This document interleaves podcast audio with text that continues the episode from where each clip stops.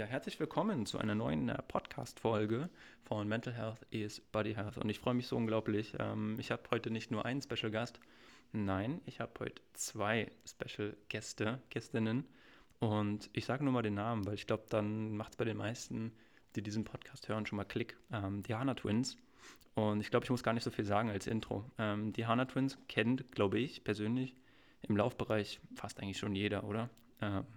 Und ich habe ja die beiden gefragt, ganz ehrlich angeschrieben und gesagt, ja, habt ihr Lust, ähm, einfach dabei zu sein, einfach über euch zu sprechen, über, über Laufsport, über, über Themen rund um alles Mögliche. Und das ähm, Verrückte ist, wir haben im Vorgespräch ähm, relativ viele Parallelen. Und ich sage erstmal herzlich, herzlich willkommen, ihr, ihr beiden. Ähm, möchtet ihr euch vielleicht separat erstmal äh, vorstellen und dann auch zusammen als Brand die Hana Twins? Ähm, ja, ich sage vielen Dank, dass ihr dabei seid und ich freue mich auf eure persönliche Vorstellung. Danke dir. Ähm, ja, ich würde vorschlagen, Lisa, wir, schlagen, äh, wir, wir stellen uns gegenseitig vor. Ähm, und ja, das sagt dann schon. Also ich, äh, Anna, bin die 16-minütige ältere und aber zwei Zentimeter kleinere von den Zwillingen. Und ähm, ja, ich habe es, ähm, oder Lisa äh, ist auf der Straße unterwegs, ähm, Marathonläuferin, Straßenläuferin, ja, auf der Straße unterwegs und lebt in Berlin. Das klingt immer ein bisschen gefährlich. Ähm, ja, und hat dort schon seit 2012 ihre Passion, seit sie ihren ersten Marathon gelaufen ist. Und ähm, genau, studiert haben wir beide in Mainz, da auch eine Parallele zu dir. Ähm, und ähm, sind seit 2013 selbstständig als Sportunternehmerin. Und ja, Lisa wohnt in Berlin und ähm, spult ganz viele Trainingskilometer auch im schönen Berlin runter. Ja, cool. Das erstmal schon mal danke für die Vorstellung, weil das war ja schon mal, also ich hätte es nicht besser machen können, aber ich komme gleich nochmal zu ganz sportlichen Feinheiten. Aber ja, cool, okay. Dann mache ich weiter mit Anna, meiner älteren Schwester. Ähm, ja, wir haben eigentlich unseren Lebensweg äh, ziemlich lange komplett parallel so bestritten und auch immer am gleichen Ort gewohnt. Ähm, kommen wir vielleicht noch dazu in Mainz studiert, dann im Schwarzwald gewesen. Dann bin ich nach Berlin gezogen 2018, Anna runter ins schöne Chiemgau. Und dann haben sich auch sportlich unsere Wege so ein bisschen äh, in verschiedene Richtungen bewegt. Anna ist seit 2021 äh, sehr, sehr erfolgreich auf den Trails, äh, nicht nur Deutschlands, Österreichs und der Schweiz, sondern der Welt unterwegs. Und da hat da ihre neue Leidenschaft gefunden.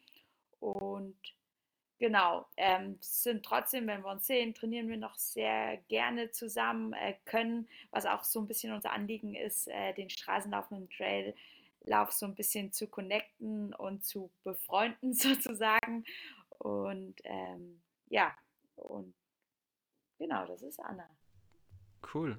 Ja, danke euch für die, für die Vorstellung. Ähm, ihr seid ja, ja 89er Baujahr ähm, und ich bin wo ich jetzt in Mainz war am Wochenende, also komme ich auch später nochmal zu, bin ich auch an Fulda vorbeigefahren. Ja. Und gerade in der Nähe ähm, seid ihr sozusagen geboren, äh, aufgewachsen. Und was ich auch, also ich muss echt sagen, ich habe ja, ne, ich bereite mich ja immer höchst akribisch vor und es ist echt verrückt, weil ich habe so viele Parallelen ähm, gesehen, weil das, das Lustige ist bei dir, ähm, Lisa, ist es zum Beispiel so, dass eigentlich, also ich habe das jetzt immer so als seinen mitgrößten sportlichen Erfolg ähm, rausgefunden, so der, der Gewinn der ähm, deutschen Marathonmeisterschaft und Anna, bei dir ähm, habe ich den, den Vienna City Marathon ähm, Sieg 2014. Und das Lustige ist, ich habe ein Jahr in Wien gewohnt. Also auch da ist die Parallele wieder da. Ähm, es ist echt richtig, richtig crazy. Ähm, oder würdest du, äh, Anna, eher sagen, dass der, der Abschluss als beste Europäerin beim Berlin-Marathon 2017 dein größter sportlicher Erfolg war? Wie würdest du das äh, einschätzen? Was ist für dich vielleicht ja, schwerwiegender, tragender, motivierender? Ha, gute Frage. Ähm, also ich glaube, äh, ich finde es sehr, sehr schwierig, so vom größten sportlichen Erfolg zu reden. Also weil ähm, es sind, also es sind tatsächlich auch manche Rennen, die halt jetzt äh, nirgends aufgelistet sind, ja. weil die halt nicht gut abgeschlossen werden äh, oder abgeschlossen wurden von mir. Manchmal dann fast ein größerer Erfolg, weil ich daraus halt viel mehr gelernt habe und mitgenommen habe ähm, für meine weitere Karriere. Und aber so eh, der emotionale Moment war, glaube ich, schon dann in Wien, weil es halt völlig überraschend war, als ich dann halt noch die führende Kenianerin überholt habe. Ähm, so, das war wahrscheinlich der größte Cocktail an Emotionen, der da hinter der Ziellinie ähm, ja, sich in meinem Körper breit gemacht hat. Ja, crazy, crazy. Also ich muss sagen, ich hatte meine mit negativste Erfahrung beim Marathon in Wien, weil das war so brutal heiß letztes Jahr. Ähm, und da, ich weiß nicht, irgendwie habe ich dann zwei Gels auf der Strecke verloren und dann ähm, hatte ich irgendwie nicht genug getrunken, weil ich über rechts gelaufen bin, aber die Wasserstation war dann immer links und ach, ganz kritische Nummer. Ähm, ja, und dann war ich irgendwie bei 30 Kilometern oder so und habe halt gemerkt, okay, die drei Stunden 30 knacke ich auf keinen Fall. Ähm, das sind jetzt nicht die Zeiten, die ihr lauft, ne?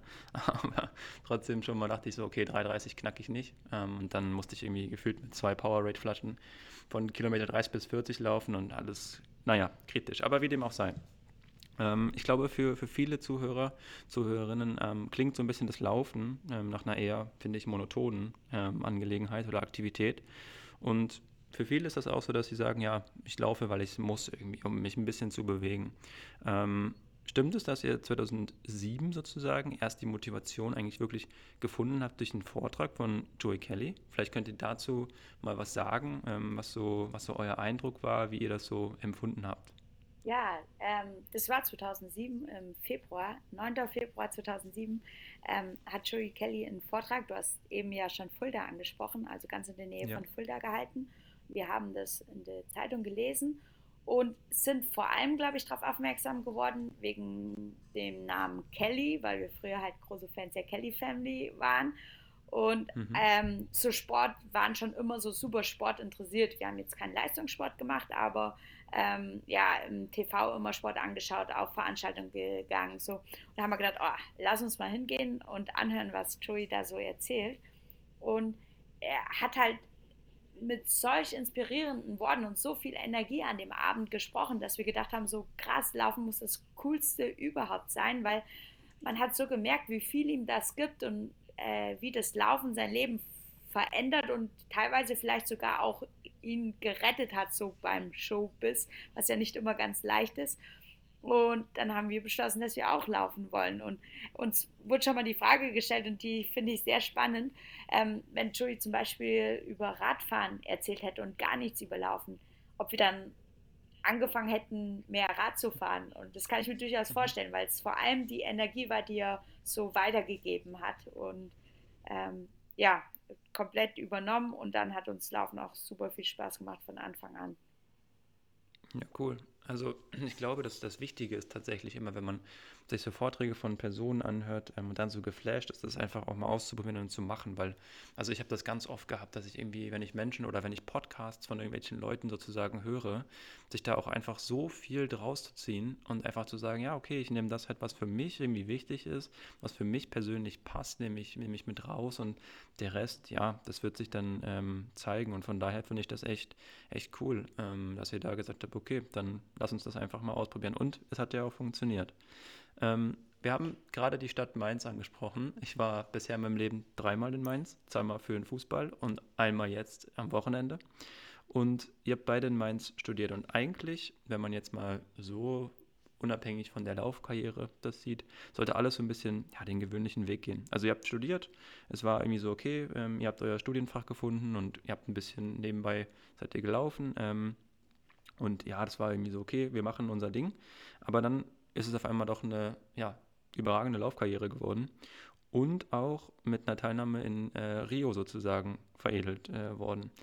Wie, kann man sich das irgendwie noch vorstellen, erklären, warum das irgendwie auf einmal so brutal sich entwickelt hat? Oder ähm, ist das einfach so jetzt für euch fast schon normal, dass ihr jetzt gesagt habt, okay, dann sind wir halt Läuferinnen? Ja, ich glaube, dass, ähm, also jetzt im Nachhinein würden wir, glaube ich, sagen, dass wir ziemlich gut im Visualisieren waren.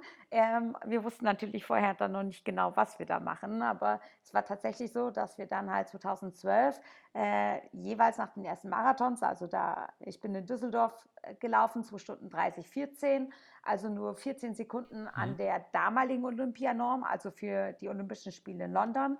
Und das war für uns so der Startschuss, dass wir gedachten, so, wow, also das ist ja nur drei Zehntel pro Kilometer zu langsam, um bei den Olympischen Spielen dabei zu sein. Jetzt haben wir vier Jahre Zeit, um für das Ziel zu trainieren und dann halt in Rio de Janeiro an der Startlinie für Deutschland. Mhm. Am liebsten halt als Zwilling äh, zu stehen und haben uns das dann jeden Tag vorgestellt, wie es sich anfühlen wird, dabei zu sein, haben unseren Kaffee aus Original Merchandising Rio Tassen getrunken und haben das halt wirklich mhm. gelebt, das Ziel.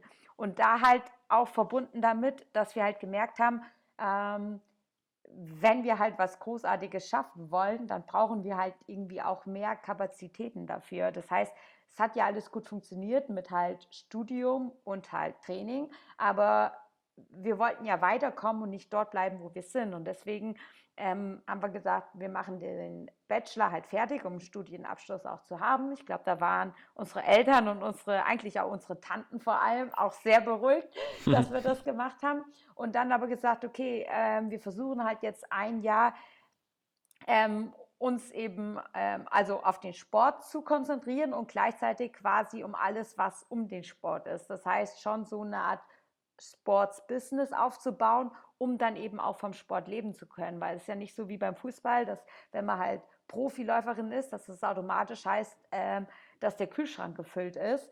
Ähm, ja, und haben dann halt, sind einfach den Schritt gegangen. Und ich glaube, das ist wichtig, manchmal einen Schritt zu gehen, auch wenn man noch nicht genau weiß, was dabei rauskommt und einfach ins Vertrauen zu gehen, wenn man etwas unbedingt möchte und fühlt und von Herzen weiß, dass es das Richtige ist, dann darauf zu vertrauen, dass man auch den richtigen Weg finden wird. Ja, spannende Worte. Also kann ich nur, kann ich nur unterschreiben. Also mir war das in der, in der Hotellerie so. Also ich habe halt irgendwie gemerkt, okay, es ist was. Damit füllt sich der Kühlschrank, ja aber es ist nicht das, auf was ich halt oder für, für das ich sozusagen brenne. Und das ist dann halt auch mal, glaube ich, in ähm, Kombination damit dann auch gar nicht so wild, wenn du vielleicht mal 3, 4, 500 Euro weniger am Ende des Monats auf dem Konto sozusagen hast. Aber wenn du halt etwas machst, was dir unglaublich viel Spaß macht und du kriegst ja auch von den Leuten dann etwas zurück, das ist ja nicht nur, dass du einfach sagst, okay, ich gebe jetzt mal ein paar Trainings oder ich laufe jetzt mal ein bisschen oder so, sondern ähm, du merkst ja auch, okay, äh, vielleicht partizipieren Menschen damit oder auch gerade, ähm, wenn ich jetzt so gerade im Bereich Special Olympics oder sowas äh, nachdenke, ich meine, wenn du da natürlich aktiv bist, die Leute, die geben dir direkt was zurück, weil die das so toll finden und sagen, ja, okay, cool, das ist genauso äh, unser Ding und von daher finde ich cool. Also macht auf jeden Fall Spaß, sowas, sowas zu hören. Ähm, trotzdem war es ja, also was ich jetzt so mitbekommen habe, waren es, ich war, ich meine, ich war 21, aber ähm, trotzdem so schon in diesem Laufbusiness relativ gut drin und es kam gar nicht so gut an, dass ihr da zusammen ins Ziel gelaufen seid, als 81. und 82. Ähm, habt es, also ich finde, das ist irgendwie eine großartige Geste gewesen, aber ähm, was war da so das, das Ding, dass äh, viele das so gestört hat? Ähm, wenn ihr darüber sprechen, sprechen wollt oder was da irgendwie medial sozusagen abgegangen ist, ähm, würde mich auf jeden Fall mal interessieren. Ja, ähm, klar, gerne.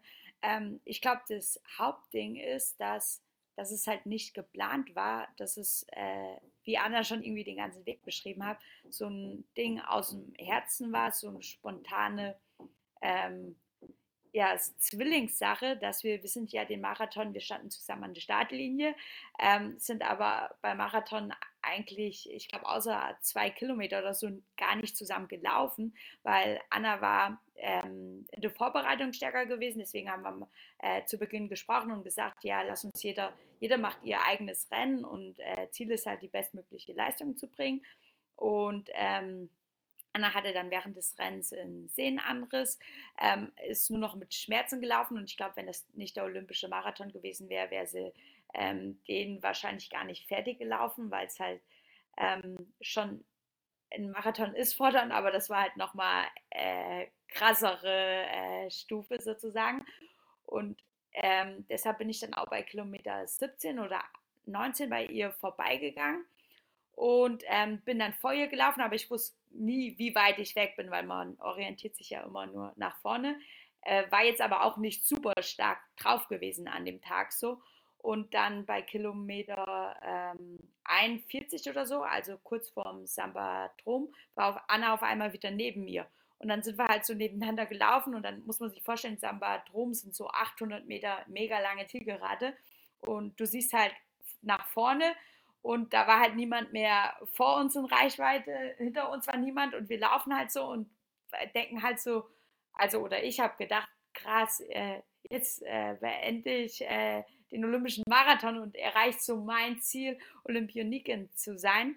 Und dann, ich weiß gar nicht mehr, wer welche Hand genommen hat, aber dann haben wir halt spontan unsere Hand genommen und sind übers Ziel und haben gedacht, das wäre ein Moment für uns. Und daher waren wir halt mega überrascht hinterher, was das für ein ähm, Shitstorm gab. Also das hat ja richtig große Wellen geschlagen und vor allem sehr unterschiedlich. Also ähm, unser Verband ist uns so gefühlt so ein bisschen Rücken gefallen, weil die nie wissen wollten, wie das Rennen war, das Rennen gar nicht live geschaut haben, zumindest die Funktionäre, die sich geäußert haben. Und dann da halt muss ich kurz, äh, Lisa, äh, kurz einsteigen. Also äh, nicht so ein bisschen, also die haben das Ganze ja erst angestoßen, also weil sie, das, also der damalige Sportdirektor das Zitat an die Presse gegeben hat, dass es äh, mit einem Lächeln über die Ziellinie zu laufen sei Volkslaufniveau und hat nichts mit Leistungssport zu tun. Also äh, es waren nicht die Medien, die halt also das die an, äh, direkt an dem Olympischen Marathon war es, glaube ich, ruhig. Also es ging halt dann erst nach dem Zitat, das der Sportdirektor dazu gegeben hat, ging das dann auf einmal los. Ja, genau. Und im Ausland war es halt komplett anders da oder da haben wir sehr, sehr viel ähm, ja, positives Feedback bekommen. Wobei uns war das ja gar nicht, ähm, wir haben ja gar kein Feedback erwartet, weil das war ja so unser Moment und wir waren so stolz und vor allem erleichtert über die Ziellinie zu laufen. Und deshalb war es für uns ähm, ja, überfordernd, würde ich sagen, was da alles auf uns eingeprasselt ist und so, dass wir halt dann erstmal so gar nichts mehr von Rio wissen wollten, weil wir haben halt vier Jahre lang alles drauf ausgerichtet und ähm, ja, irgendwie stellt man sich vor, okay, wenn oder in den vier Jahren natürlich ähm, die Motivation immer an Rio denken und wie cool das ist, das zu erreichen und den Marathon zu laufen, das dann wirklich zusammen zu schaffen. Und dann hat man es erreicht und auf einmal ist halt so eine Leere da. Ähm, da waren wir auch ähm, schlecht vorbereitet, würde ich sagen, und äh, waren erstmal überfordert, damit überhaupt umzugehen. So. Ja.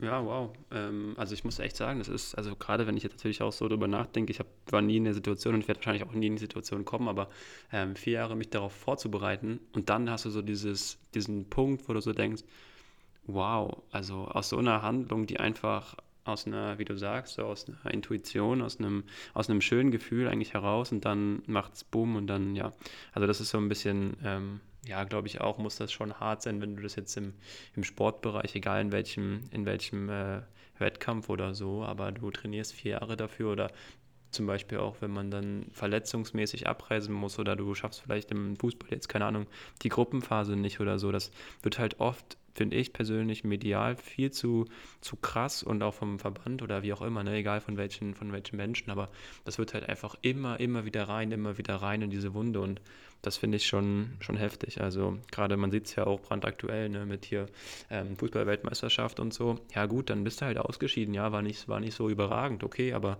irgendwann ist dann halt auch mal gut, finde ich. Und irgendwann ist dann halt auch so, wo man sagt, ja, ähm, jeder Sportler oder jede Sportlerin hat dann auch schon genug zu tun damit. Das ist ja, ich glaube, finde ich, ist meine persönliche Meinung. Ich glaube, diese, diese Menschen, die da auch dann über die Zitate verwalten, die haben oftmals selbst nicht auf dem Platz gestanden oder selbst nicht in Laufschuhen oder sowas. Ne? Also für die ist das ja gar nicht so, so greifbar. Also. Ja, ja ich finde auch vor allem, wenn man dann ähm, Fußball-WM anfängt zu kritisieren, ähm, also sportlich gesehen und sagt, ja, war das taktisch vielleicht ein Fehler ja. und so, alles voll in Ordnung. Und ich meine, dass es von uns beiden nicht die beste sportliche Leistung war, ähm, das wissen wir beide so. Ähm, ich merke nur, dass es mich halt, oder dass ich dadurch halt auch gelernt habe, ähm, sofort immer so einen Schritt zurück zu machen, wenn ich merke, dass Leute die Person kritisieren, ohne halt zu wissen, was dahinter steckt.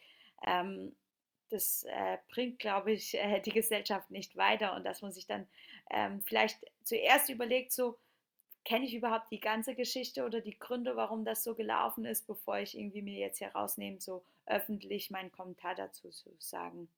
Ja, ja, sehe ich, sehe ich auch so.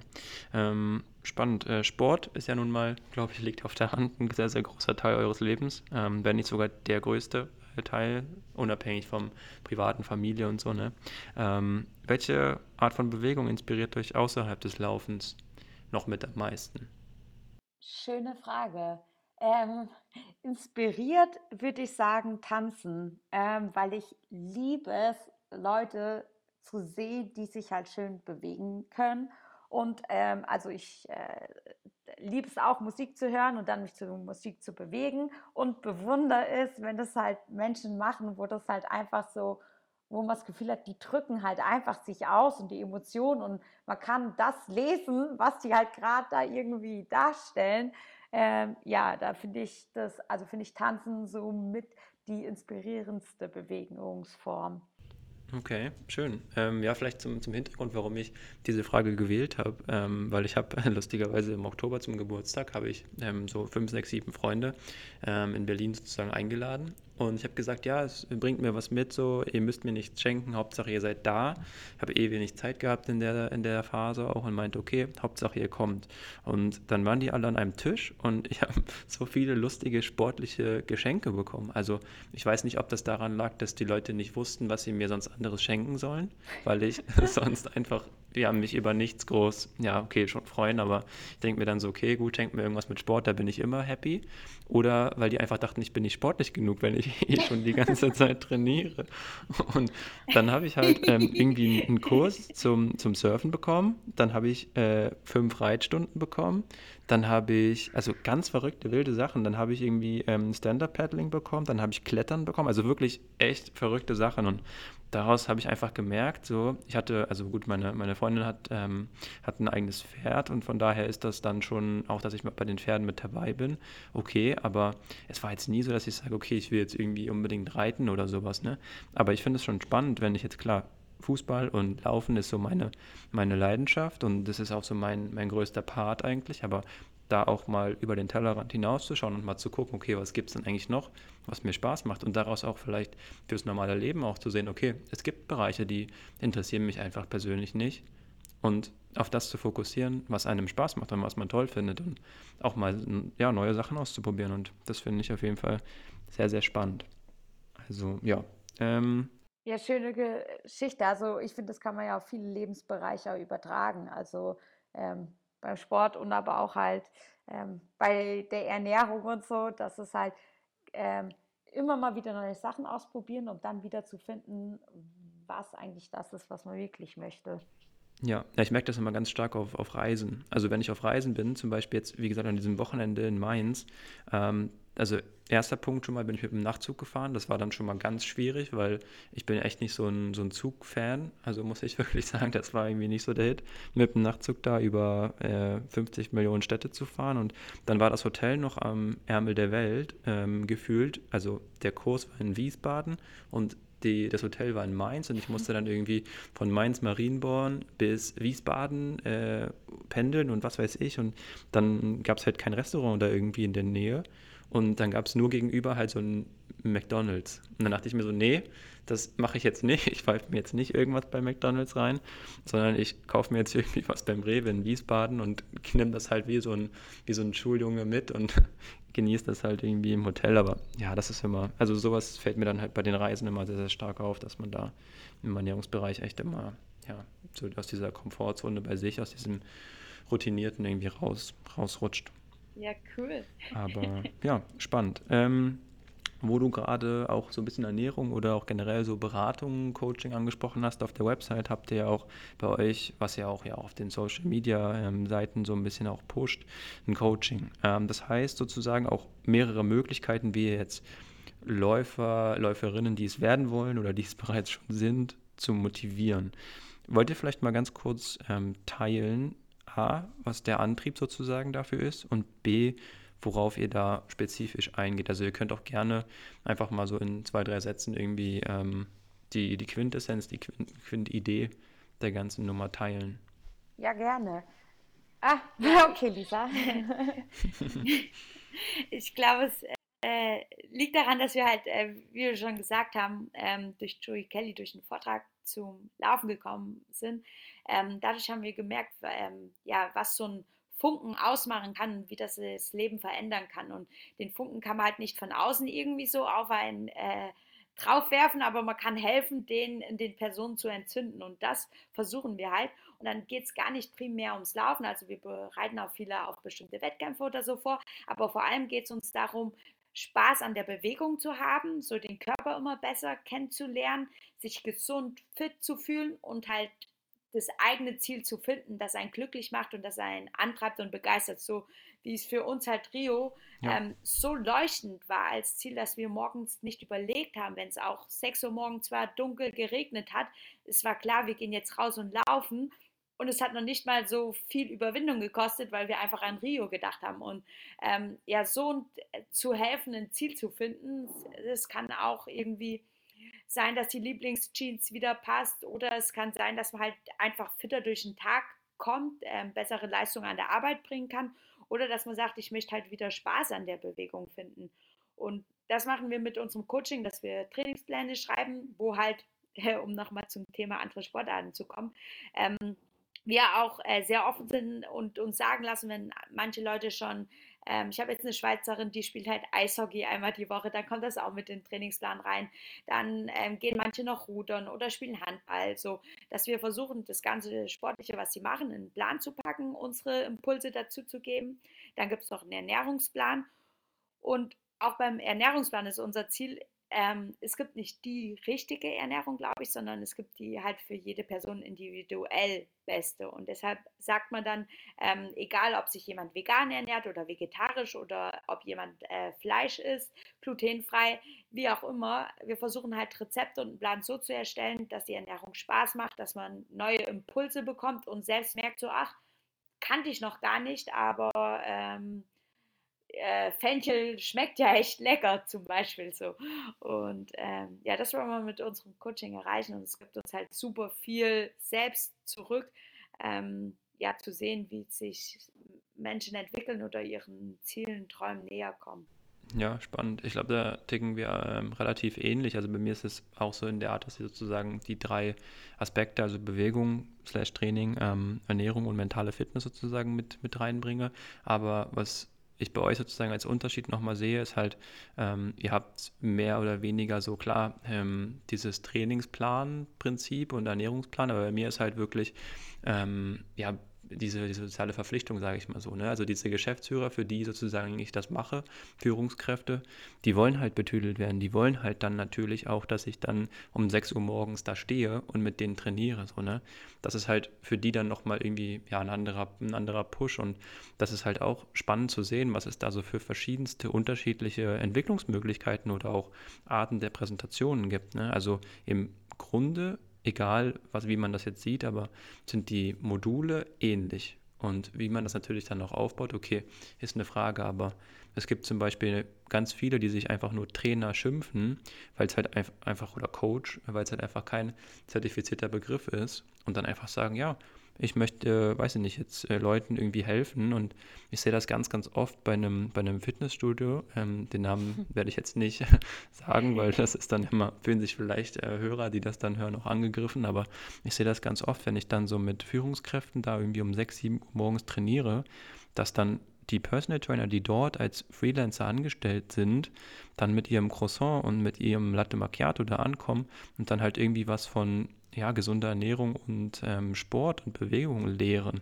Das finde ich oftmals echt schade, weil ich finde persönlich, das ist meine, meine Einschätzung, wenn du Passion versuchst zu vermitteln, dann lebt das auch selbst. Dann komm nicht einfach an, also das finde ich ja gerade auch bei euch dann halt schön. Ähm, ihr sagt, okay, ja, ähm, man muss diese Passion entwickeln, man muss da irgendwie eine Leidenschaft für finden. Wie du das dann selbst machst, ist auch dir überlassen, klar aber das ein wenigstens vorzuleben und nicht einfach zu sagen, ja, ich stehe jetzt hier mit meinem Latte Macchiato mit äh, Honigtwist und Zimtstreuseln drauf und ich mache mir jetzt einen entspannten, so, ne?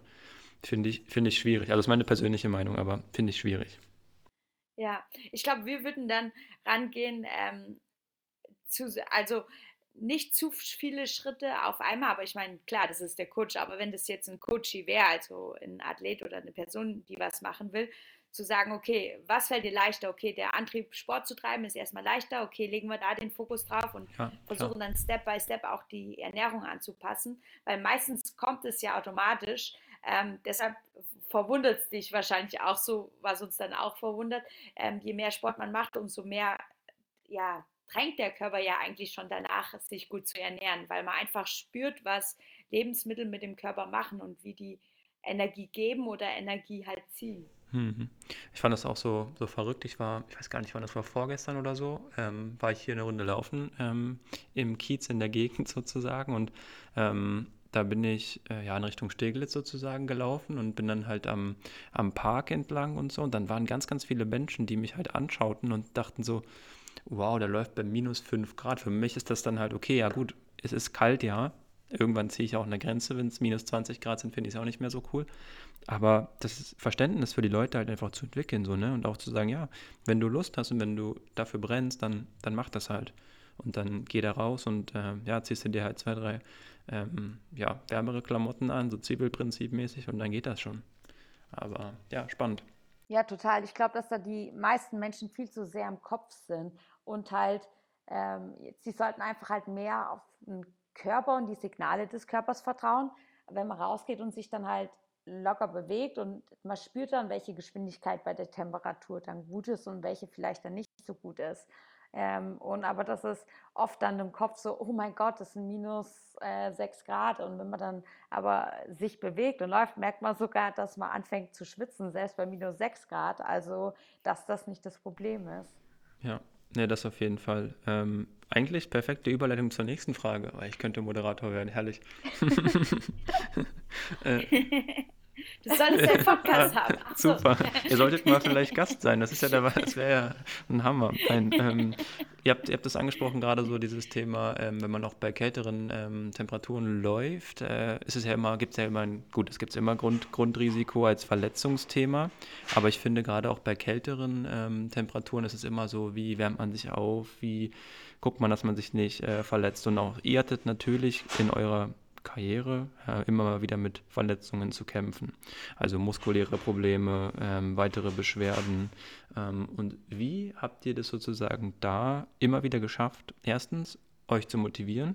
Zweitens, vielleicht auch ein, auf ein Neues daran zu arbeiten, bei großen Turnieren, bei großen Wettkämpfen nicht zu verzweifeln und zu sagen, ja, okay, ich bin halt sozusagen verletzt, ich muss den Preis dafür zahlen ähm, und ich habe jetzt halt einfach die Möglichkeit, stärker wieder zurückzukommen. Habt ihr da einfach ein Grundprinzip, dass ihr sagt, ist halt passiert, ähm, ich kann es eh nicht mehr ändern?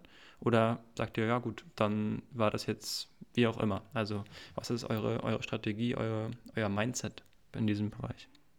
Ja, ich glaube, das ist so unsere ja, Grundeinstellung, dass wir glauben, dass alles für irgendwas gut ist und ich glaube, wir Menschen tendieren dazu, Dinge, die uns passieren, halt gut oder schlecht zu unterteilen und vergessen dabei, aber das ist auch ein vermeintlich negatives Erlebnis, wie zum Beispiel eine Verletzung, das Leben in eine positive Weise verändern kann. Manchmal dauert es dann halt irgendwie vielleicht ein Jahr, bis man das sieht, manchmal sogar fünf Jahre. Ähm, aber ich glaube, dass alles, was passiert, halt irgendeinen Grund hat. Und wenn man die Message daraus dann erkennt, ähm, ja, dass es das Leben in positiver Weise nach vorne bringt. Und die Verletzungen sind ja auch gleichzeitig immer die Art des Körpers mit einem zu kommunizieren. Und wenn man häufig verletzt ist, dann macht es Sinn, vielleicht mal so einen Schritt zurückzutreten und halt zu schauen, okay, ähm, was ist denn gerade in meinem Leben nicht in Balance? Was sollte ich denn vielleicht ändern, dass es wieder in Balance kommt und ähm, ja, der Körper dann auch wieder so mitmacht wie ich es gerne hätte. Und äh, das war bei uns beiden auch ein Lernprozess und ähm, es hat auch ein paar Verletzungen gebraucht, bis ich dann äh, selbst auch immer gemerkt habe, okay, vielleicht sollte ich das in meinem Leben verändern, vielleicht sollte ich das in meinem Leben verändern. Aber ich glaube, dass je mehr man in Balance ist innerlich, ähm, desto weniger zeigen sich auch physische Verletzungen im Körper. Ja, ich glaube, wir haben beide über die Jahre gemerkt, dass halt im Rückblick versteht man natürlich vieles besser, ähm, dass viele Verletzungen oder auch Krankheiten, Infekte dann ähm, einen emotionalen Ursprung hatte, dass man irgendwie in der Situation vielleicht nicht so ganz zufrieden war. Und ähm, das merken wir auch bei unserem Coaching, wenn dann halt viel Stress ist oder privat irgendwas nicht gut läuft, dass dann der Körper halt, ähm, ja, dass daraus auch eine Verletzung folgen kann. Daher ähm, hilft es auch so viel, ähm, wie Anna gesagt hat, ausgeglichen zu sein, auch da halt ganzheitlich ranzugehen. Nicht nur zu laufen, nicht nur zu trainieren, sondern halt auch Ruhephasen zu gönnen, zu schauen, was kann man für ein ähm, Geist, geistliche, mentale Ausgeglichenheit machen. Und Ernährung gehört dazu, um ja, und wenn wir verletzt sind, das wollte ich vielleicht noch sagen, ähm, so den Fokus zu verschieben und nicht den Fokus darauf zu legen, hm, wann kann ich, äh, was kann ich Hauptsache noch trainieren, so trotz Verletzung, sondern zu schauen, was hilft mir, um wieder gesund zu werden. So. Also da geht es eigentlich nur darum, gesund zu werden und dann halt auch zu sehen, was kann ich machen, damit es nicht wiederkommt. Ähm, Habe ich irgendwo Schwachstellen, bin ich nicht in, ähm, ausgeglichen, rechts, links und ähm, dann erst wieder anzufangen zu trainieren. Ja, ja, ist ein guter, also eigentlich der richtige Ansatz, weil ich habe das ganz, ganz stark gemerkt, jetzt bei dieser Schulung, so Wirbelsäulengymnastik und so, ne, das war halt, ähm, wie gesagt, ich habe es im Vorgespräch schon gesagt, einfach nur eine, nur eine Brücke für ein, für ein großes Ziel für mich, deswegen habe ich das auch genauso eingeschätzt, wie es war, aber das ist halt auch, klar, dann geht es um das Thema Rückenbeschwerden beispielsweise, ne, und dann aber wirklich zu sehen, was ist eigentlich der, der Ursprung, wie ihr sagt, also wo kommt diese ganze Thematik her, das kann sein, weil die Person zu lange sitzt im Office, das kann sein, weil sie vielleicht, weiß ich nicht, immer mit dem, mit dem Hund äh, spielt und da irgendwie sich verknackst oder, oder, oder, ne? Aber viele haben dort bei diesem Kurs halt den Fokus ganz, ganz stark darauf gelegt, ich kann jetzt gar nichts mehr machen. Und dann ging es natürlich auch in dieser Spirale, man kennt das, glaube ich, äh, zu gut, so dieses, ja, und auch übrigens das habe ich noch und auch übrigens das habe ich noch. Ich muss da immer ganz gut schmunzeln, weil wenn du es irgendwie so bei, ja, familiären, ähm, freundschaftsmäßigen Events, sage ich mal so, um das nett zu formulieren, ist dann erzählt irgendwie so gefühlt jeder erstmal, was er für Probleme hat und was so die Wehwehchen sind, bis wir dann in ein normales Gespräch übergehen. Also so dieses Thema, okay, ja, was hast du denn so erlebt? Und ah, Job ist gar nicht so cool, ähm, Arbeitszeiten sind sowieso zu lang, ich habe noch 576 Tage bis zur Rente und so weiter und so fort. Und das sind, finde ich persönlich auch, also ich merke das ganz, ganz stark an mir, extreme Energieräuber. Also ich bin danach dann echt platter als nach einem äh, Halbmarathon. Das ist, ja, das ist wirklich, also ich finde das echt, echt schwierig. Deswegen finde ich das ähm, gut, dass, dass ihr den Punkt anspricht, einfach sagt, okay, wo kommt die ganze Nummer eigentlich her? Also was ist da gerade irgendwie bei mir nicht im, nicht im Reinen so? Und, ähm, ja, und ich glaube, es ist auch äh, sehr hilfreich dann in solchen Momenten, wenn man verletzt ist und vielleicht auch mal, man darf auch mal schlecht gelaunt deshalb ja, sein ja. oder sich ärgern. Natürlich, wenn man das, was einem super viel Spaß macht, nicht machen kann, ist es vielleicht auch nervig. Ähm, und trotzdem jeden Tag fünf oder zehn kleine Dinge zu finden oder sich zu sagen, für die man dankbar ist. Weil es hat ja immer trotzdem auch einen Vorteil. Wenn man nicht laufen kann, kann man ja in der Zeit trotzdem irgendwas lesen oder so. Ist es vielleicht nicht laufen, aber ähm, ist ja trotzdem irgendwie ja. was Tolles. Oder man lernt deshalb in Physio kennen, der richtig gut ist, wo man denkt, so, ah, zu dem müsste ich häufiger gehen. So, dass man halt den Fokus nicht nur auf das Negative legt, sondern auch sagt, okay, aus jeder Situation kann ich irgendwas Gutes mitnehmen. Ja, oder Podcast hören. das ist auch eine gute Sache. Kann genau. man auch genau. mal machen. ja, das ist, also wir haben das ja, glaube ich, alle in dieser, in dieser ganzen pandemischen Entwicklungszeit gesehen, so, ne? Dann fingen dann die Leute an, auch mal sich wieder mit Sachen zu beschäftigen, was sie vorher nicht gemacht haben, so. Und dann merkst du erst, okay, es gibt viel, viel wichtigere Dinge, als sich mit, weiß ich nicht, Sache A oder Sache B zu beschäftigen. Und das einfach da so ein bisschen dieses Feintuning anzuhaben, finde ich äh, super, super spannend. Ähm, apropos Feintuning. Wow, diese Überleitung, genial. Nein, ähm, Spaß beiseite. Ähm, dieses Feintuning, gerade, ihr habt das äh, Thema Rezepte angesprochen. Ähm, ihr habt ja auch so ein Rezept des Monats.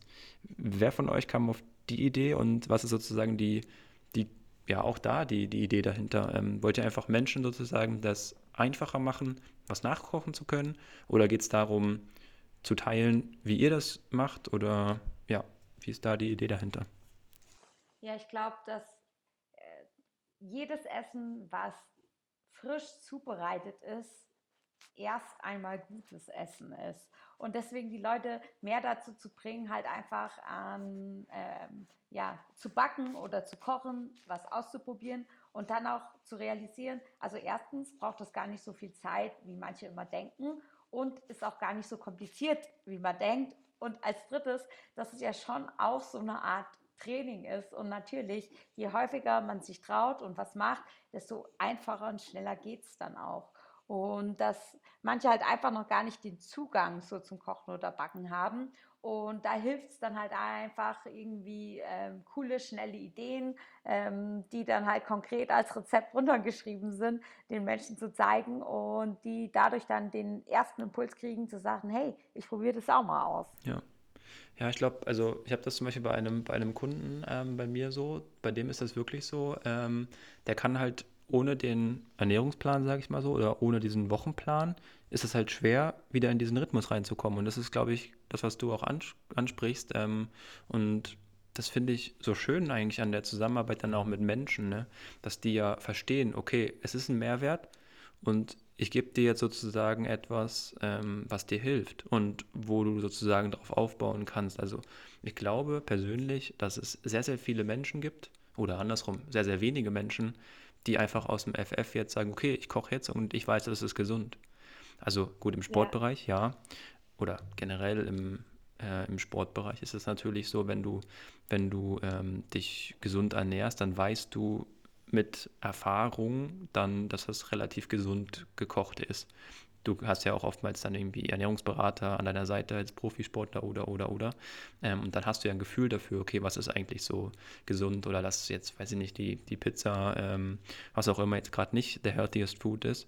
Wobei es nicht heißt, dass man keine ähm, Pizza auch mal essen darf. Aber darum geht es ja einfach, sozusagen das Feintuning, zu gucken, okay, was ist jetzt gerade für dich und für deinen Körper irgendwie am wichtigsten und was kann dir auch gut tun. Und das finde ich spannend, dass das viele gar nicht können und gar nicht einschätzen, äh, wissen, wie man damit irgendwie äh, umgeht und reagiert. Ja, ich würde da sagen, äh, nicht mehr können. Ich glaube, dass das Kinder extremst gut noch können. Die wissen, also die hören extremst gut auf ihren Körper, worauf sie Lust haben. Und das ist meist auch genau das dann, was der Körper irgendwie braucht. Ähm, ja, oder wissen auch genau, wann sie satt sind und wann sie Hunger haben. Und komischerweise verlernt man das aber, wenn man halt älter wird. Ähm, und da ist, glaube ich, wieder mehr halt so wieder, äh, ja, den Schritt zurück zu machen und sich daran zu erinnern, auf das innere Gefühl, was man ja als Kind auch schon hatte. Ja, ja, spannend, definitiv. Ähm, wir kommen in Richtung Ende sozusagen. Und ich habe jetzt noch eine richtig, richtig spannende Thematik. Ähm, es geht ums Thema Stichwort Eisbaden. Ich habe das bei Instagram gesehen und ich habe das auch letztens, weshalb ich diese Frage sozusagen ähm, mir dachte, okay, ich, ich muss die stellen. Äh, das ist halt einfach, ja, ich finde das, find das faszinierend, weil ich könnte das einfach gar nicht. Also ich bin so gar nicht in, diesen, in dieser Mut drin und sage, okay, ich bin eh kein, kein großer Schwimmer. Also ich bin jetzt nicht so, dass ich sage, okay, Wasser, wow, super, äh, alle weg da. Ich bin jetzt hier der, der ins Wasserjumper so. Finde ich irgendwie gar nicht so cool. Aber gut, es ist eine persönliche Sache. Aber wie kommt man auf so eine Idee, das halt irgendwie regelmäßig zu machen? Und was ist da so der, der Trick? Also vielleicht mal so drei, vier Tipps oder so, wie man sich so dem eiskalten Wasser irgendwie nähern kann. Weil ich habe das, also weiß ich nicht, ich habe da auch ganz oft, wenn ich schon bei dem Fitnessstudio, ähm, dessen Namen ich äh, nicht nenne, ähm, da unten in dem Pool sozusagen, in dem Poolbereich bin. Das ist so angrenzend auch mit Sauna und so. Ich bin der Erste, der schnurstracks am Pool vorbeiläuft, weil mir das einfach zu kalt ist. Ja, vielleicht mache ich die erste und Anna, du ja. gibst dann die Infos, ja. ähm, weil ich spüre, dass Anna hat es mehr in sich als ich, so dieses Verlangen, unbedingt ins kalte Wasser zu wollen. Ähm, mittlerweile habe ich die positiven Effekte schon oft genug gespürt spürt, dass es mir auch immer mal Spaß macht. Ich bin, glaube ich, zu sehr am Ego so gekratzt, wenn ich bei Anna bin und sie sagt, komm, wir gehen Eisbahn, dann sage ich so, klar. Innerlich denke ich so, oh, muss das sein so, aber ich bin halt so Wettkampfsportlerin und ich glaube, wahrscheinlich ging's dir, äh, würde es dir ähnlich gehen, wenn jemand so dich auf dem Level herausfordert, weil so Herausforderungen nutzt du ja wahrscheinlich gerne an und dann muss man das einfach mal machen und ähm, unter Anleitung am besten. Dazu sagte Anna vielleicht gleich was. Und dann merkt man so, ach, krass, es hat echt einen, ja, wirklich coolen, coolen und schönen Effekt auf den Körper und Geist. Ja, und also das, äh, das Coole daran ist, wenn man das halt ein paar Mal gemacht hat, also es ist nicht so, dass es, äh, ich das mache, weil ich mich challengen möchte, sondern weil das echt ein inneres Verlangen ist, ähm, diesen Moment zu spüren. Das ist halt so der Moment, im eiskalten Wasser zu sein, wenn halt einfach gefühlt die ganze Welt stillsteht. Also man ist mit den Gedanken so bei sich, bei seinem Körper, bei der Atmung, dass man halt an nichts anderes denkt. Und das ist so ein Moment der Ruhe und Stille. Und ich glaube, das ist das, was man dann halt immer wieder spüren möchte. Und wie kommt man auf die Idee, in eiskaltes Wasser zu gehen? Ähm, wie du ähm, ja schon erwähnt hast, also ich wohne am Chiemsee in Bayern und habe mir dann irgendwie dann so im Spätsommer gedacht, boah, es ist schade, wenn das halt, also wenn ich jetzt nicht mehr in den See gehen kann. Und dann kam der nächste Gedanke so, warum eigentlich nicht? Also man hat ja irgendwie schon immer mal irgendwo Leute gesehen, die halt auch noch im Winter gehen. Und das ist halt der Vorteil, wenn man halt dann im Spätsommer anfängt, Herbst und dann Winter, dann ist so der Schritt zu eiskaltem Wasser nicht so groß, weil man ja quasi die Temperaturen von warm immer weiter mitgeht, bis es halt irgendwann kalt ist, das Wasser. Und ähm, aus medizinischer Sicht ist es tatsächlich halt ähm, super gut. Also äh, der Körper produziert mehr weiße Blutkörperchen, hat dadurch ein besseres äh, Immunsystem. Und das macht er schon, wenn man einmal in der Woche zwei Minuten im Eiswasser ist. Und all diejenigen, die wie Lisa halt irgendwie in Berlin oder in der Stadt wohnen, wo entweder das Wasser nicht verlockend ist, dass man da reingehen möchte, oder es halt auch einfach zu weit entfernt ist, ähm, kalt duschen funktioniert genauso. Und das ist so auch die Startmöglichkeit, was jeder machen kann. Man kann sich erst warm abduschen und dann doch einfach mal am Ende auf kalt drehen und am Anfang einfach mal 30 Sekunden unter der kalten Dusche bleiben und dann zu spüren, was das mit dem Körper und was das mit einem macht. Und das Wichtige ist, die Atmung. Und wenn man die unter Kontrolle hat, also es ist am Anfang, dass der Körper so, so ein bisschen Schnappatmung kriegt, weil es halt so kalt ist und dann sich einfach zu drauf zu konzentrieren, ruhig einatmen, ruhig ausatmen. Und wenn man merkt, dass die Atmung ruhig ist, merkt man, wie der ganze Körper entspannt und auf einmal ja, nimmt man die Bewertung raus. Also es ist halt kalt, aber das macht halt nichts, dass es kalt ist. Und das ist halt wirklich wichtig, die Atmung. Das ist wirklich so der, der Schlüssel, dass das klappt. Also, dass man nicht in dieses reingeht, dieses Hecheln, sondern ich passe mich dann immer an als Atmung an und dann merke ich so, ah krass, man entspannt so, also die Muskeln entspannen auch und man ist gar nicht angespannt. Und ähm, trotzdem das, vor allem wenn man es startet, nie alleine in irgendein kaltes Wasser gehen, weil es kann ja immer was sein. Ähm, eine Person mitnehmen, die vielleicht draußen wartet oder zumindest zu zweit reingehen. Ähm, genau. Ja, spannend. Also ich wäre so sozusagen, ich bin oftmals so von der Kategorie, wir waren im Sommer jetzt in äh, Kroatien und es war sehr, sehr heiß draußen. Aber mir war das Wasser dort schon zu kalt und ich dachte dann so, oh nee, komm, mache ich nicht. Ich gehe halt einfach eine Runde, ich gehe halt einfach eine Runde laufen und dusche dann halt in, in, in, im Apartment. So, das hat mir dann auch gereicht. Also, ähm, aber ich sehe das ganz oft am, am Schlachtensee zum Beispiel in Berlin, dass ja. ähm, so viele halt mit ihren äh, Pudelmützen dann da ins Wasser jumpen. Ist das eigentlich auch so ein äh, hilfreicher Tipp und Trick, sozusagen alle Sachen, also Handschuhe und Mütze anzubehalten? Ja, sehr cool. Also äh, Mütze und dann, wenn man auch im Eiswasser ist, äh, die Hände aus dem Wasser und ähm, je nachdem, wie man halt sitzt, wenn möglich auch die Fußspitzen aus dem Wasser, weil das ist tatsächlich die Teile, die halt richtig, also am schnellsten kalt werden. Und wenn man die aus dem Wasser hat, kann man echt lang da drin bleiben. Also, wobei manchmal, also ich gehe dann manchmal auch, das ist dann, wenn man ein bisschen geübter ist, dann auch mit dem ganzen Kopf und so unter Wasser. Das ist natürlich dann schon kalt, aber das ist dann halt irgendwie dann halt nochmal so der extra Kick am Ende. Ähm, aber ansonsten hilft Pudelmütze anziehen sehr. Cool. Ja, vielleicht sollte ich das auch mal ausprobieren. Ich starte mal erstmal im Fitnessstudio mit dem Wasser und mit dann dem gucken wir mal. Pool, also da, wo man normalerweise einfach nur Ja, schwimmt. genau. genau Pudelmütze. Genau. Vielleicht starte ich einfach damit mal. Wirklich sehr mutig. Genau. Ich, ich werde damit mal starten, mal gucken und dann, ich meine, das ist mutig, den, den Aquafitness Jogging-Kurs da ja. zu crashen. Also da sind ja dann immer ja. die 60, 60 plus Ladies, die dann da ihr Aquafitness machen. Und Sie werden dich voller Erstaunen oder Bewunderung anschauen, wie du es schaffst, auch in das Wasser zu gehen. Hm. ja, ich finde es auch dann halt einfach sehr mutig, dann auch einfach diesen Kurs zu crashen und zu sagen, jetzt voller Fokus auf mir. Atmung und so, laut und das atmen. ist halt. Ja. obwohl, damit, obwohl damit kannst du äh, coachingmäßig da ja noch punkten ja, mit definitiv. Atmung bei denen, glaube ich. Ja, das das funktioniert. Also da bin ich dann gleich mal zehn neue Kunden abgeschlossen. Hervorragend. Sehr cool. Ähm, ja, vielleicht äh, als vorletzte Frage. Ähm, was habt ihr noch so für, für persönliche Ziele, für Laufziele? Ähm, wo ihr sagt, also ich möchte nicht Ziele nennen, weil ich bin jetzt nicht so ein Riesenfreund von direkt Ziele, weil Ziele ist immer so eine ja, abgeschlossene Sache und dann what's next so. Aber was ist so eure, eure Vision, wo ihr sagt, okay, das ist jetzt so genau das Ding, was, das wollen wir vielleicht gemeinsam erreichen. Da hat jeder, jeder einzelne von euch ähm, Lust drauf. Ja, ich glaube, so ein persönliches Ziel von mir ist, also weil du auch schon gesagt hast, so Ziele, dann ist abgeschlossen, haben wir ja selbst auch mit Trio gemerkt, wie, was es ist, wenn man so ein Ziel hat, ähm, möglichst oft im Moment zu sein und ähm, ohne halt jetzt die Vergangenheit oder Zukunft zu ignorieren, aber halt so den Moment genießen und ähm, die Energie rauszunehmen. Und da habe ich die Erfahrung gemacht, dass es halt mich am besten so voranbringt und meinen Zielen am nächsten, wenn ich halt so meiner inneren Stimme folge. Ja, ich würde es äh, ähnlich sagen, also dass ich das immer mehr schaffe, so auf mein Herz zu hören und so auch mein Leben zu leben. Und ähm, ja, darauf zu vertrauen, dass das, was mir mein Herz sagt, was gut ist, auch gut ist. Und das, äh, da schaffe ich das tatsächlich auch, dann das rationale Gehirn auszuschalten. Und auch wenn dann manche denken, so, äh, bist du dir sicher, dass du das jetzt machen möchtest? Äh, und dann sage ich einfach, ja.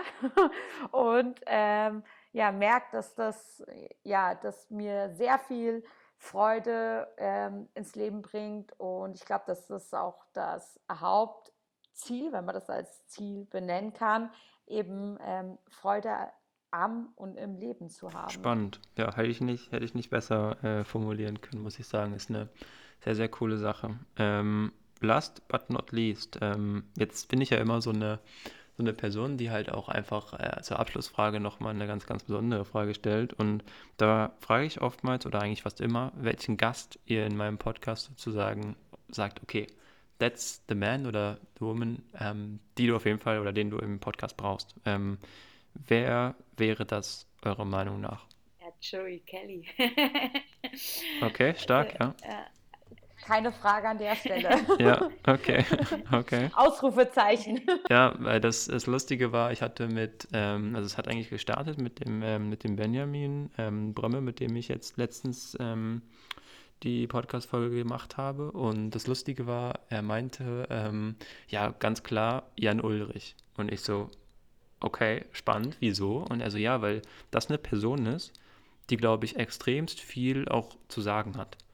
Und das finde ich immer spannend, weil aus einer anderen Perspektive sozusagen, ähm, ich bin jetzt nicht so im, im Radsport drin, also klar habe ich auch ein Rennrad hier stehen und so, aber es ist eigentlich ein bisschen mehr Deko als alles andere. Ähm, aber das finde ich spannend, einfach dann so dieses, diese, diese View von den anderen Menschen halt einfach zu kriegen und zu sagen, ja, das wäre eine coole Person und den möchte ich gerne mal, gerne mal hören oder so. Und das ist halt, also ich finde sowas echt immer, echt immer spannend und ähm, ja, super coole Frage. Also ich finde es auch ähm, ja, super spannend, die Gedanken dahinter. Und äh, Jan Ulrich würde ich mir super gerne anhören. ich freue mich schon auf die Podcast-Folge. Ich habe ja immer den, den Podcast sozusagen irgendwie alleine ähm, vertont und dann ist das auch so eine, so eine impulsive Handlung gewesen, ähm, wie ihr das auch beschrieben habt, so einfach mal Leute wirklich bei Instagram anzuschreiben. So klar, ich habe jetzt irgendwie auch Kontakte so ein bisschen im, im Sportbereich, okay, aber es ist jetzt nicht irgendwie so eine große, große Persönlichkeit, wo ich sage, okay, die Person schreibe ich jetzt direkt per WhatsApp oder so. Es ist immer einfach, wenn man die Nummer direkt hat oder anrufen kann und sagen kann, du hast Bock, ähm, magst du mitmachen so. Und ich glaube, das ist auch einfach, wenn man in so einer Sache neu startet, würde ich jetzt auch einfach mal das als ja, Ziel nicht, aber als Vision formulieren und einfach sagen, ich finde es spannend, einfach so einen richtig coolen ähm, Persönlichkeitspodcast zu haben mit Leuten, die nur über Sport sprechen, weil ich persönlich muss ehrlich sagen, ähm, erlebe ich selten, dass man Menschen nicht kennt, also persönlich jetzt face to face, und halt einfach so entspannt über ein gewisses Thema eine Stunde lang sprechen kann. Und ich glaube, das ist einfach ein ganz, ganz, eine ganz, ganz besondere Kraft, die der Sport hat. Und das sollte man einfach in so, einem, in so einer Art des Podcasts einfach ja, weiterleben. Und ich glaube, wenn sich das dann einfach alles entwickelt und wenn Leute natürlich auch darauf aufmerksam werden und die auch die Möglichkeit haben, natürlich ihre Thematiken selbst in diesem Podcast zu pushen, ist das ja auch eine, eine ganz spannende Sache. Ja, sehr schön. Ja, und das vielleicht äh, sozusagen als, als Abschlussstory von mir persönlich fand ich das super spannend, weil ich war jetzt am, ich weiß gar nicht wann, das war im August oder so, ähm, war ich auf der Köhmeile in Düsseldorf. Das ist ja so ein, so ein Lauf, wo die schnellsten Läufer, Läuferinnen sozusagen eine Meile laufen, also 1,8 Kilometer Quetsch. Ähm, und dann wird sozusagen ähm, unter ganz, ganz vielen Profisportlern geschaut, wer ist sozusagen die schnellste Person. Und ähm, ich war dann halt im Rahmen von ähm, New Balance sozusagen dort in Düsseldorf und ich fand das so, so faszinierend, weil wir saßen dann halt in, in dem Läufer, Läuferinnen-Camp und in dem Hotel und die haben das halt alles organisiert und wir waren dort Abendessen und das war super entspannt und super, super schön und dann sitzt man halt face to face als in meiner, in meiner Person jetzt nicht Olympionike so Klar, man macht zwar was für die Sportmarke und man ist da irgendwie auch präsent, aber ich habe ja mit den Sportlern ja jetzt nichts groß zu tun. Die haben sich einfach ganz selbstverständlich auch zwei, drei Stunden mit einem unterhalten so. Und das finde ich halt super, super spannend und das hat mir auch das Gefühl gegeben so, wow, hier entsteht irgendwas und das ist halt echt, also großartig, fand ich, fand ich echt cool. Und dadurch wird man ja auch, finde ich persönlich, einfach angestachelt, über seine Grenze hinauszugehen. Und das ist so dieses Thema mit dem, mit dem Eisbaden, okay, wenn es eine andere Person macht, dann ziehe ich mit, so, weil das Ego, jetzt da irgendwie zu sagen, ja, die fünf Kilometer unter 18 Minuten, die kann ich nicht laufen, ähm, ja, aber trotzdem am Ende schafft man es dann so, ne, und das ist halt echt spannend. Ja, das ist ein äh, sehr interessant sehr schöner Punkt, finde ich. So, man kennt sich nicht, aber das ist ja auch das, was einen an der Startlinie so verbindet. Man hat das Gefühl so, man macht jetzt irgendwas gemeinsam mit Tausenden von Leuten oder manchmal auch nur Hunderten so, ähm, die man gar nicht kennt oder die meisten nicht kennt, aber ähm, ja, der Sport verbindet. Ja, da gibt es, also habe ich gerade ein, äh, eine schöne Grafik im Kopf, die ich nämlich neulich gesehen habe. Da ähm, geht es darum, ähm, was ist denn eigentlich wichtiger, der Weg oder das Ziel? Und dann antwortet dann der andere, die Weggefährten. Und ich glaube, das ist genau das, was du beschreibst. Also, dass die Menschen, die halt, die man trifft, ähm, mit denen man sich unterhält, mit denen man sich challenged, ähm, eigentlich das ist, was es ausmacht. Und dass so ein Ziel allein, das haben wir ja in Rio gemerkt, das ist halt zack und auf einmal ist es weg. Aber halt die Momente, die man hat, irgendwie mit Leuten, die man dadurch kennenlernt, die bleiben einem eben für immer. Ja, und im Endeffekt, ne, so wie ihr das sagt, ist halt dieses, zahlenspezifische, weil gut, der Sport ist nun mal auch im, im weitesten Sinne oder im, im, entferntesten Sinne sozusagen Ergebnissport und ob ich jetzt da die 5 Kilometer in, keine Ahnung, 1745 oder 1830 laufe, das ist wurscht. Aber dieses rundrum, so dieses Wochenende dann dort mit Teamcamp und so weiter, das bleibt halt, ne? Also das finde ich echt, äh, ja, schön ich muss sagen, ich habe keine Fragen mehr auf meinem Zettel. Das ist, das ist alles, alles aufgebraucht.